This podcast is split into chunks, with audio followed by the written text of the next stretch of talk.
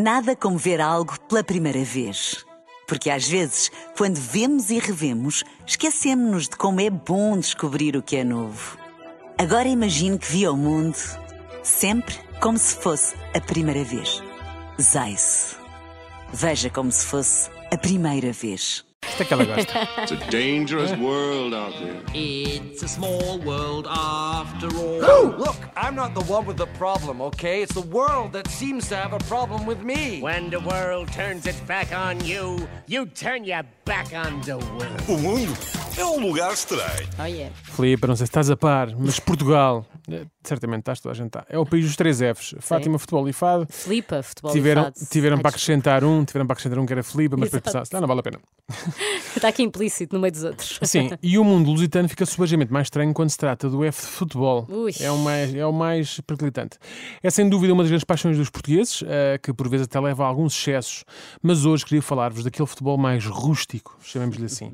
Todos nós fazemos, já fizemos aquela futebolada com amigos ou com colegas lá do trabalho, não é? Ou E há- amigas. ou amigas, sim, whatever. é, Com, com pessoas. Fizemos com pessoas uma futebolada. E há sempre uma série de situações e de jogadores, barra jogadoras, Exato. muito peculiares neste jogo. Isto assim vai levar 10 minutos. Não, mas por acaso, jogadores, não é? Tem o E, é como todos Pronto, todos. olha, juntos. Todos juntos. Enfim, logo para começar, há sempre aquele tipo. eh, há aquele jogador, vá. Não, não vou prender com isto, vou parar com Vai, isto. segue. Há sempre aquele tipo que, por norma, por norma é o que joga pior, que é o proativo do grupo, que combina tudo, marca o campo, paga. Então, tem que ter alguma coisa boa. é? Exatamente, paga e depois ainda coleta o dinheiro por todos e por aí fora, quanto é calha cada um e não sei o quê. Normalmente é sempre o tipo que joga pior que fica com este papel. Pois assim fica difícil para os restantes deixarem de fora do jogo, não é? Ele já tratou tudo, não é? Coitadinho. Mesmo que ele não consiga acertar numa bola. Mas ah, pronto, chama-se misericórdia ah, ao nível das amizades. À última hora, há sempre alguém que se corta ah, porque ficou retido no trabalho ou simplesmente não quer ir, mudou de ideias. É um mega problema porque estamos com menos um. O que vale é que há sempre alguém que tem um amigo que mora mesmo ali ao lado do campo e está sempre disponível para jogar. É um amigo desempregado, está sempre em casa e está sempre para treino. Ele está sempre a jogar consola ou, ou a jogar a bola. Pronto, e- mas por norma é sempre um grande craque. Era um tipo que É, se perdeu perdeu-se caminho. perdeu-se na vida. sim. É, tão certinho. É. Depois, antes de começar, há toda uma discussão entre os participantes sobre qual das- com qual das bolas se vai jogar, porque cada um leva uma bola de casa, não é? Sim, sim. Querem jogar com a sua. Exatamente. Esta bola salta muito, a outra é muito pequena, esta está meloa porque o Antunes passa o tempo sentado em cima dela enquanto está no banco, a outra é porque é muito rija e, E, também, e no meio há sempre um que é o entendido na bola. Sim, sim, aquela pessoa está a pensar a escolher um melão, sabe, presta assim dos qual é lados, não sei o quê, e há um que também sempre tem uma, uma daquelas bombas com o pipo fininho para encher a bola. Com isto, entretanto, já se perderam 5 minutos de jogo. Imediatamente, antes do início da partida, definem-se as regras, as regras de base, não é? Não há fora de jogo, não vale bujas dentro da pequena área, muda aos 5, acaba aos É, 10. claro, Pronto. sim. Estes jogos acabam também por ficar sempre marcados pelos tipos de jogadores que lá encontramos. Há sempre um gordinho que se oferece para ir à baliza, assim corre menos, e já é a posição assim como assim que ele joga desde, vá, desde que é gordinho, portanto, desde sempre.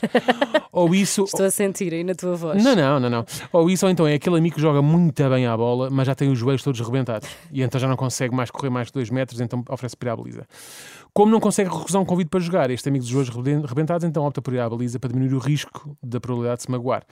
Faz é sempre muita questão de aquecer muito antes do jogo começar. Muitas vezes acaba por não passar do aquecimento porque se magoa logo ali. Percebes? É, às vezes até só no aquecimento. numa orelha. Pá, ma- malta, a minha orelha está está, está muito em baixo. Já não posso jogar. Já não posso jogar.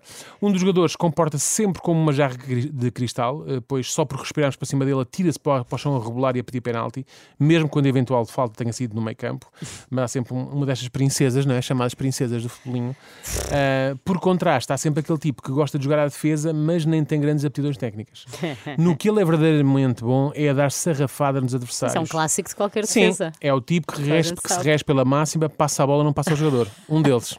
Escolha um. Escolham. Escolham um. Entre todos os jogadores, há sempre um que esteve quase a ser profissional, jogou sempre nas camadas jovens do Porto, Benfica ou Sporting e, infelizmente, por causa de uma lesão, acabou por nunca vingar e acaba, acabou a carreira, aos 16, 17 anos, a jogar nas distritais. É. Também sempre. Normalmente, acumula lá está com o tipo mora lado do campo. Existe sempre também um chorão, que é aquele indivíduo que reclama por tudo e por nada. Uma falta, um fora, não é canto, é pontapé baliza, foi mão, etc. Mas reclama sempre de uma forma tão exuberante que o jogo está constantemente a parar para que ele explique, a sua versão dos fatos. Normalmente vence os restantes pelo cansaço e porque enquanto ele não se calar, o jogo também não é retomado. E não dizem é? assim: leva lá a bicicleta. Lá vai a E bicicleta. tudo. Isto piora largamente quando ele também é o dono da única bola em jogo. Aí temos de mesmo fazer vontade. Depois há sempre um que tem mesmo pinta de jogador, que é o, tem o penteado, ele tem os ticos, os ténis, as chuteiras que usa são iguais às, do Cristiano Ronaldo. Joga com uma camisola de seleção, tem um brinco na orelha, tatuagens, é o pacote completo. Não costuma jogar mal, mas nunca está à altura das aparências. Não é uma pessoa que tem É uma expectativa e depois hum, Sim. É um Cristiano Ronaldo da Wish, não é? É o que foi que nos calhou.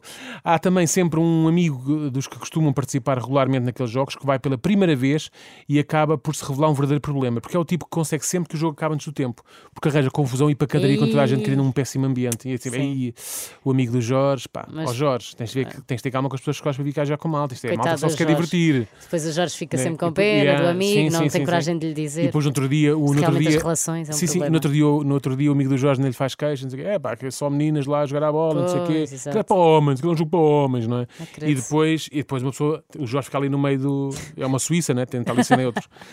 Pobre Jorge. Exatamente, pobre Joca.